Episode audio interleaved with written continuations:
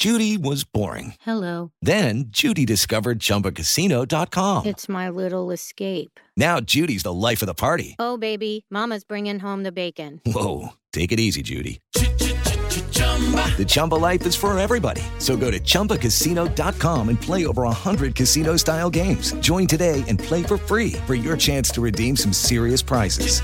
chumba ChumbaCasino.com. No purchase necessary. Void where prohibited by law. 18 plus terms and conditions apply. See website for details.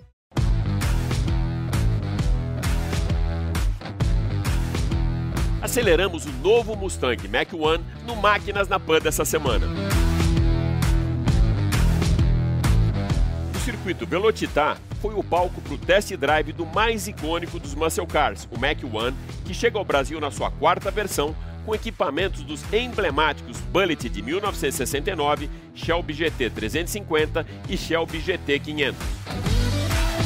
Diretamente de Edimburgo, na Escócia, o jornalista e pesquisador Ricardo Ribeiro faz uma análise dos carros que rodam pelas ruas da Europa e que gostaríamos que viessem aqui para o Brasil.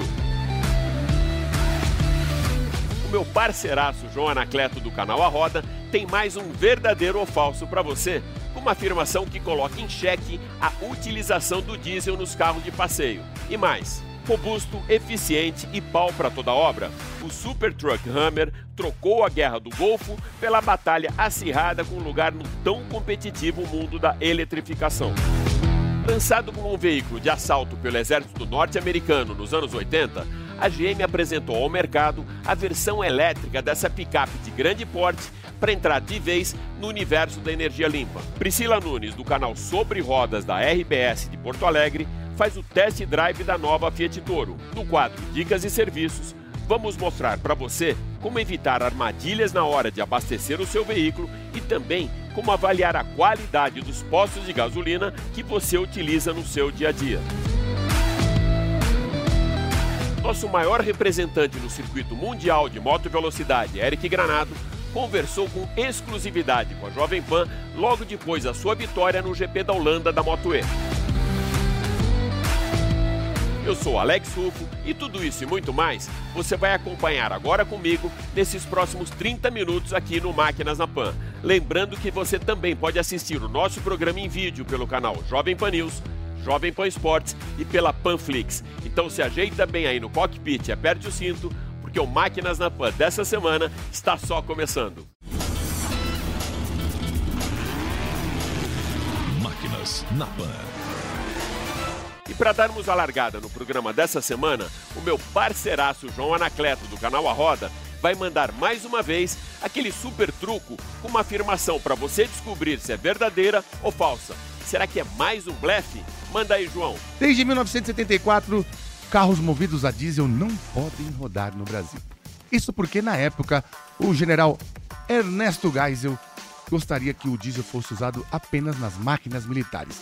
E também porque usavam um pouco deste combustível para lustrar botas, sapatos, coturnos e cintos dos militares que mandavam neste Brasilzão de tanta gente aquela época. Será? Eu achei meio estranha essa afirmação do João, dizendo que diesel era utilizado para lustrar botas dos soldados. Enfim, o que, que você acha? Verdadeiro ou falso? Até o final do programa eu revelo para você. Enquanto você pensa, a gente vai começar o programa dessa semana com um test drive mais que especial. Hoje é dia de diversão para quem gosta de potência, muita esportividade e também histórias do mais icônico dos muscle cars, o Mustang.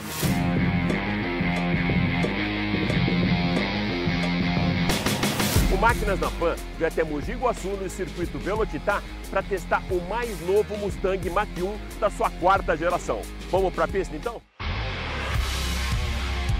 Bom, vamos sair então agora para o nosso test drive acelerar aqui na pista do Velocitar.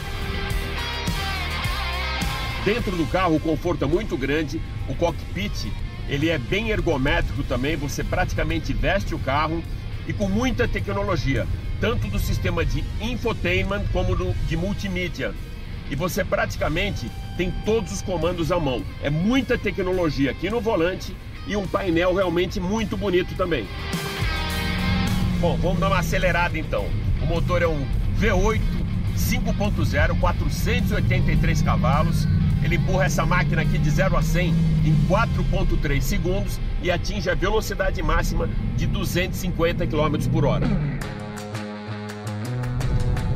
Esse lado todo de performance do carro é porque ele tem uma suspensão adaptativa, então deixa o carro bem grudado no chão mesmo, por isso ele está fazendo um teste em pista de corrida, que é aqui o Velocitar, mas também ele sofreu uma recalibração na suspensão que permite ele andar na rua com muito conforto. É, o carro é realmente muito estável e você sente realmente num carro de corrida, um esportivo, dentro de um cockpit, dá para acelerar forte, ele tem muita estabilidade e passa muita segurança também para o motorista. Ó, fazer uma freada aqui mais dentro da curva, ele responde muito bem com os freios também. O Mach 1, ele tem peças daquele mais icônico de todos, o Bullet, de 1969, que teve ao volante Steve McQueen, também do Shelby GT350 e do Shelby GT500. Esse controle de suspensão adaptativo, ele cola bem o carro no chão, deixa bem performático mesmo. A performance do carro é muito boa, tanto em pista, como a gente está testando aqui agora, como também nas ruas, porque ele tem uma suspensão muito bem calibrada, tanto para esportividade quanto para conforto. E agora aqui da pista de Velocitar com esse tempo nublado e quase um friozinho de 12 graus, a gente vai direto para a Escócia, para Edimburgo, com o correspondente internacional Ricardo Ribeiro, que é um pesquisador da University of Edinburgh, para falar sobre aqueles carros que existem na Europa e que ainda não chegaram no Brasil. Diga lá, Ricardo, quais os carros que você acha mais legais que estão por aí no continente europeu e que a gente bem que poderia ter aqui no Brasil? Seja bem-vindo ao Máquinas na Pan, meu amigo. Meu amigo Alex Rufo, que prazer falar com você e com esse público sensacional que acompanha o seu programa, falando direto aqui de Edimburgo, na capital da Escócia, para responder a tua pergunta. Realmente, aqui no Reino Unido e por toda a Europa, existe uma série de modelos muito interessantes que, infelizmente, não chegam ao Brasil por questões de fabricação, preço, custos de importação e mesmo estratégia dos fabricantes, não é? Claro que há uma série de carros de luxo, super esportivos, mas hoje, para responder a tua pergunta, eu vou focar em modelos ligeiramente mais acessíveis que poderiam fazer sucesso no mercado brasileiro. Para ficar mais fácil, eu vou dividir por segmento. Começando pelos elétricos. Os elétricos que estão num estágio mais avançado aqui na Europa, porque há mais incentivos fiscais, uma melhor, maior estrutura de recarga, não é? Então eu vou citar dois modelos. Na verdade, uma família, a linha ID da Volkswagen, muito interessante. Eu tive dirigindo esses dias mesmo um ID3, não é? O compacto da família, um modelo divertido, boa autonomia, bom de guiar e infelizmente não é vendido no Brasil. E a Tesla, a Tesla que só chega no Brasil por importação independente, ou seja, complicado e caro, é muito comum, pelo menos aqui nas ruas do Reino Unido, a gente vê muito Tesla, um carro cheio de tecnologia.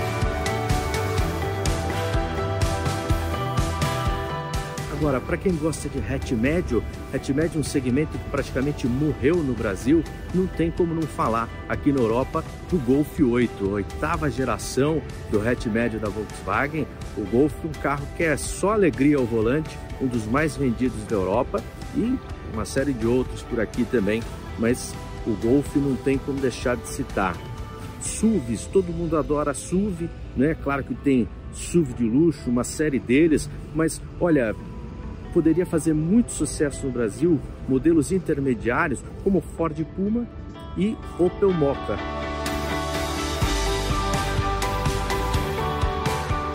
Aliás, por falar em Opel, que saudade de uma Opel no Brasil, né? Vocês também não tem essa nostalgia? Pô, a gente olha aqui na Europa, nova geração de Corsa, mesmo a Meriva, não é? Olha aí, quem sabe agora no comando da PSA, alô PSA Peugeot Citroën, levar a Opel de volta para o Brasil, né? Os modelos novos da Opel, grande sacada.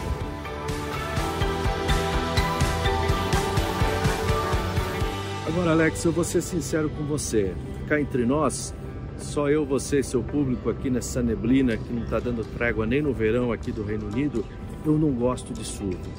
Todo mundo quer SUV, SUV vendendo a valer, mas olha, sinceramente, eu sou um pouco bronqueado com SUV, porque o SUV matou as peruas, gente. Salvem as peruas. Pois é, praticamente também no Brasil ninguém compra, não, não praticamente não tem opção de, de, de os fabricantes vão retirando. Agora aqui na Europa as peruas ainda resistem. Tem as versões esportivas alemãs, das marcas alemãs maravilhosas, mas para a gente terminar no tempo, para já que já está estourando, eu cito uma que foi lançada na semana passada aqui, Peugeot 308 SW. Design lindíssimo, novidade chegando agora e aqui na Europa, claro, já chega híbrido plug-in. É só botar na tomada.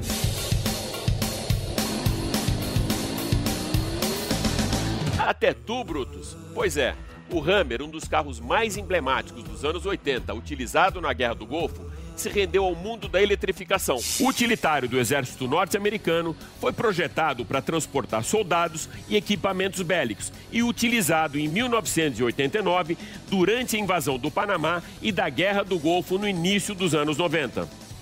Em 1992, o robusto e largo utilitário de quase 5 toneladas e consumo médio de 4 km por litro foi para as ruas com as vendas impulsionadas, inclusive pelo seu garoto propaganda Arnold Schwarzenegger, visto frequentemente ao volante do super pesado nas ruas de Hollywood. 30 anos depois de enfrentar inimigos durante a Desert Storm, o símbolo norte-americano de mobilidade forte e robusta se rendeu à conscientização da energia limpa e preservação do meio ambiente, com o lançamento do amigável GMC Hummer EV Edition One, primeira picape 100% elétrica da General Motors. Essa super picape vai para as ruas com a nova geração de baterias da GM, com uma potência estimada em mil cavalos. Com esse lançamento, a General Motors busca um novo perfil de consumidor que prioriza funcionalidade, eficiência energética e altíssima performance. O sistema de propulsão é formado por três motores elétricos com duas unidades de acionamento para fornecer tração nas quatro rodas ao utilitário. Esses mil cavalos de potência fornecem um torque absurdo 1.590 kgfm, que, de acordo com a própria GM, acelera o Hammer de 0 a 100 em apenas 3 segundos. Com um pacote tecnológico muito superior ao seu antecessor movido a combustão, o Hammer EV Edition tem autonomia de 560 km com carga completa nas baterias e permite um recarregamento de emergência para mais 160 km em apenas 10 minutos. Para permitir essa recarga rápida de até 350 kW, a GM criou um sistema que conecta os dois conjuntos de bateria de 400 volts em série, aumentando a tensão para 800 volts e aumento da corrente. O sistema autônomo de navegação permite uma mudança automática de faixa e ultrapassagens seguras nas estradas norte-americanas com infraestrutura capacitada para avaliar a velocidade do veículo que vai à frente e se há outro em sentido contrário. Ele possui também controle de direção ajustável que eleva a altura de rodagem até 15 centímetros através do Adaptive Air Ride Suspension, uma suspensão adaptável a ar. Diferentes modos de condução automáticos são ajustados para uma adaptação melhor em terrenos off-road ou nas vias públicas. Como parte do conforto visual, o Hammer EV traz o teto panorâmico Infinity e também Sky Panels, que são transparentes e removíveis, podendo ser acondicionados no compartimento à frente do veículo. Outra característica de dirigibilidade bem interessante é a possibilidade do veículo se mover diagonalmente com o mesmo ângulo de esterçamento das rodas dianteiras e traseiras em baixas velocidades, que permite a superação de obstáculos em terrenos mais acidentados e de difícil superação. A carroceria é protegida por placas de aço de alta resistência como proteção aos ocupantes do veículo e também para os sistemas das baterias, comandos eletrônicos que são totalmente sensíveis. O sistema Ultravision, que inclui 18 câmeras dianteiras e traseiras, foi projetado para facilitar a condução do motorista em terrenos off-road de extrema dificuldade e conta com duas câmeras posicionadas sob o assoalho para mostrar o terreno à frente dos pneus. O sistema de infotainment e as telas com quadro de instrumentos auxiliam também na monitoração completa do veículo, com dados de entrega de torque, pressão de pneus, engate do diferencial de bloqueio e ângulos de inclinação. O acabamento interno é extremamente luxuoso, com um pacote muito completo de tecnologia conectada. O Hammer EV vai chegar ao mercado no início do próximo ano e os primeiros 10 exemplares de lançamento já foram vendidos em apenas 10 minutos ao preço unitário de 700 mil reais. Atualmente, a lista de espera para compra desse utilitário elétrico da GM já supera mil pedidos, com clientes prontos para colocarem a força bruta do Hammer EV na linha de frente da guerra global pela preservação do meio ambiente e, claro, energia limpa. Agora que você está um craque aí no off-road elétrico pelas pistas do deserto americano, eu vou passar aqui algumas dicas bem importantes para você não cair em nenhuma daquelas armadilhas na hora de abastecer o seu carro, seja com gasolina, etanol ou diesel. Vamos lá.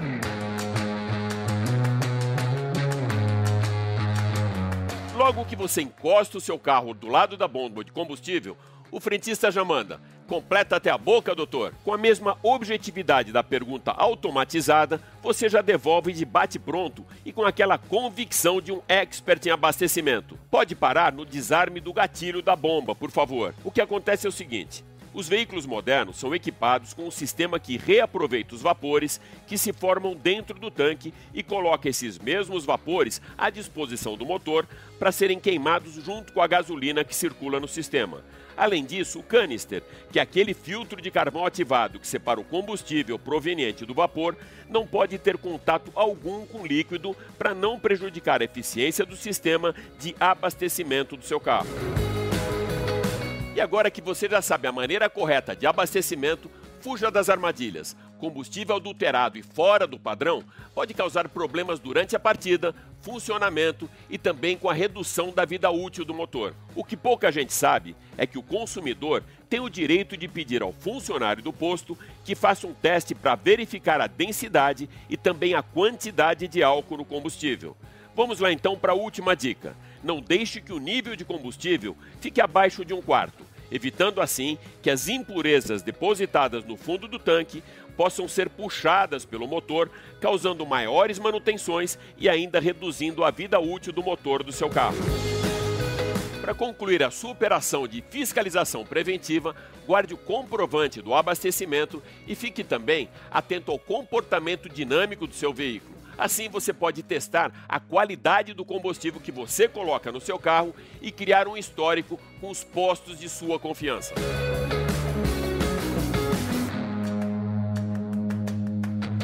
Mil e duzentos quilômetros. Foi essa quilometragem que a Priscila Nunes, da coluna Sobre Rodas do Rio Grande do Sul, rodou com a nova Fiat Toro. Foi isso mesmo, Priscila? 1.200 quilômetros? É isso mesmo, Alex. Rodamos 1.200 quilômetros entre Nova Petrópolis, Gramado, Canela, até São Francisco de Paula. E o frio nos acompanhou na Serra Gaúcha. Confira agora os melhores momentos do test drive da Fiat Toro. O modelo Fiat conquistou seu espaço disputando com a irmã Estrada a preferência do brasileiro desde 2016. A atualização da Toro valorizou o visual, aumentou o conforto e a sofisticação com o novo interior. Também ficou mais segura com novos recursos eletrônicos. O interior recebeu modificações com a renovação de acabamento, painel, console, laterais das portas, quadro de instrumentos e multimídia.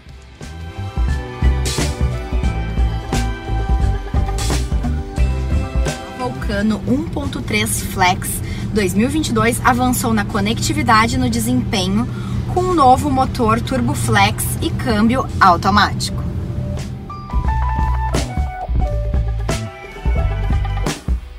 Ótico, grade, para-choque e capô marcam a evolução visual da Toro. As laterais e a traseira permanecem inalteradas.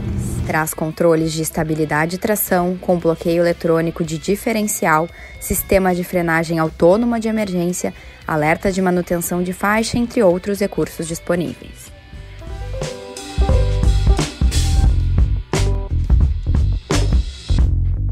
O quadro de instrumentos é configurável com múltiplas informações de condução e do veículo. O novo multimídia é estilo tablet de 10.1 polegadas. É sensível ao toque, possui comandos de voz e é interativo com Android Auto, Apple CarPlay e aplicativos.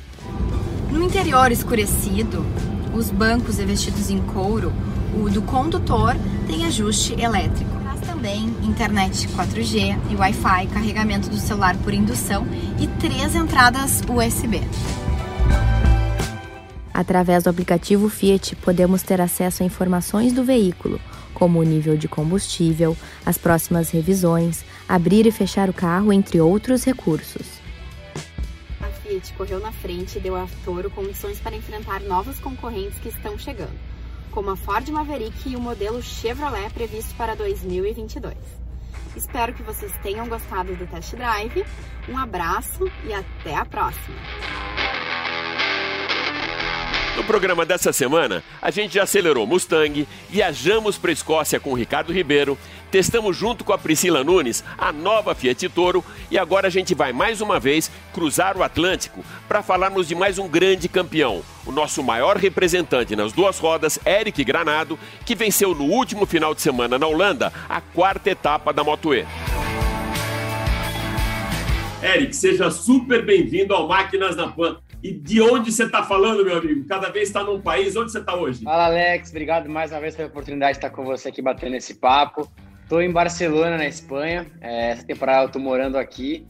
E, bom, está é, tá sendo muito bom para mim. É, tenho corrido uma corrida atrás da outra, então é, aquela rotina que eu tinha antes de ir voltar para o Brasil Agora não tenho mais, é mais tranquilo, posso focar mais nos meus treinos e tô, tô por aqui. Legal. Cara, Holanda, você fez a pole, fez a melhor volta, venceu a corrida. Quem falando assim parece que foi fácil, né? Como que foi essa vitória aí, Eric? Foi incrível. Realmente a gente vem fazendo um belo trabalho desde a pré-temporada. É muito rápido sempre, hein? sempre muito competitivo. Infelizmente, na primeira etapa, liderando a, corri a corrida, eu acabei caindo. Depois venci em Le Mans. Em Barcelona, minha moto parou na largada, eu saindo da pole position. E esse final de semana eu só queria que as coisas dessem certo, que fosse um final de semana normal, que não tivesse nenhum problema, e aí foi.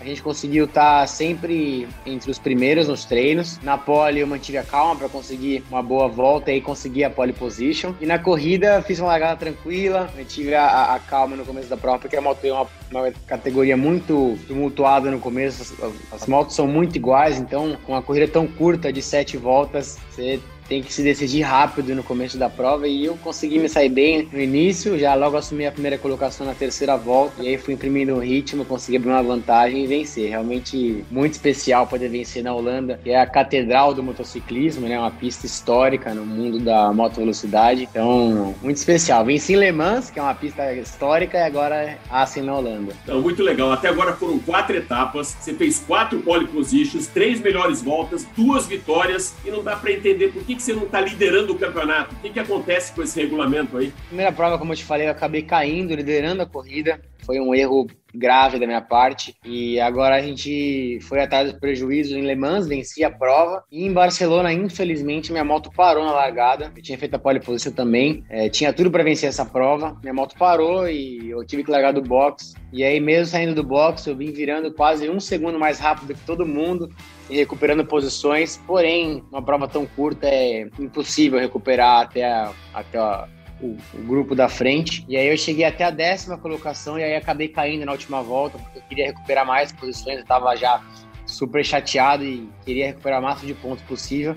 E aí, nesse momento, já está fora, fora do, do eixo, né? Você programa uma corrida de uma maneira e aí tudo vira de ponta cabeça essa largada, acabei caindo e não marquei pontos. Então, é, quatro etapas, duas vitórias, as coisas que eu acabei eu ganhei, então por esse lado é positivo. A gente tem mais três oportunidades, vão ser aí chave para a gente conseguir chegar na última etapa com chance. Vamos ver como é que vai ser, o campeonato ainda é possível, a gente está em terceiro, então vamos para cima. Eric, você sabe bem disso, né? A gente até hoje não teve um campeão brasileiro numa categoria mundial da moto velocidade. A gente já teve até o Alex Barros na MotoGP, mas a gente não tem um título e falta muito pouco para você conquistar esse título. Dá para brigar esse ano ainda para trazer o caneco aqui para casa? Dá, dá sim. Estou em terceiro agora, estou a 17 pontos do primeiro. É possível sim, claro. A gente nunca pode acreditar. Eu estou fazendo o melhor aqui. Como você falou, trazer o caneco é o nosso objetivo. Eu estou com um aqui, ó, que foi da Holanda, aqui, da vitória lá. Mas eu quero o grandão, que é do final do ano. Então tá vamos para cima que, que esse é o objetivo. Qual que é a próxima etapa, Eric? A próxima é na Áustria, dia 15 de agosto, se eu não me engano. É uma pista bem legal lá, a Fórmula 1 corre agora esse final de semana. Então vai ser interessante. Tem uma, uma grande pausa agora Mundial. Nesse meio tempo eu vou correr o Campeonato Espanhol do Superbike, que eu corro pela Honda. Eu tô nessa jornada dupla aqui também. E aqui continua a preparação focado aí para as próximas corridas. O mercado de autos seminovos e usados tem apresentado um grande e consistente crescimento desde o início da pandemia e, junto com ele, o e-commerce também tem se destacado bastante.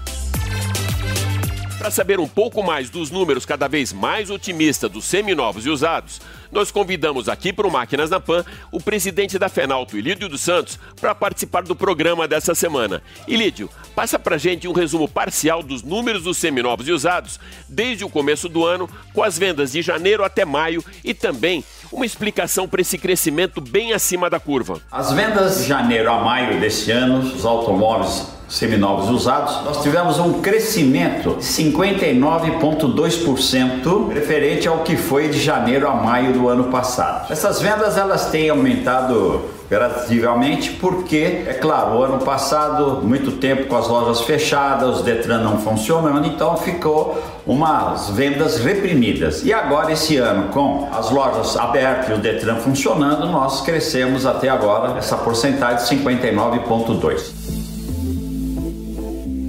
De alguma forma, esse isolamento social e todos os protocolos de segurança sanitária provocados pela pandemia do coronavírus impactaram as vendas dos usados? Tem crescido muito para aquele consumidor que quer ter o seu carro seguro, não está usando o transporte coletivo. Então, essa tem tido uma procura muito grande para esse cidadão que quer ter o carro seguro para poder se transportar. Isso é uma coisa que aconteceu muito desde o ano passado, durante toda essa pandemia, o que está acontecendo agora. Ainda ainda continua essa procura para que a, o cliente tenha um carro seguro.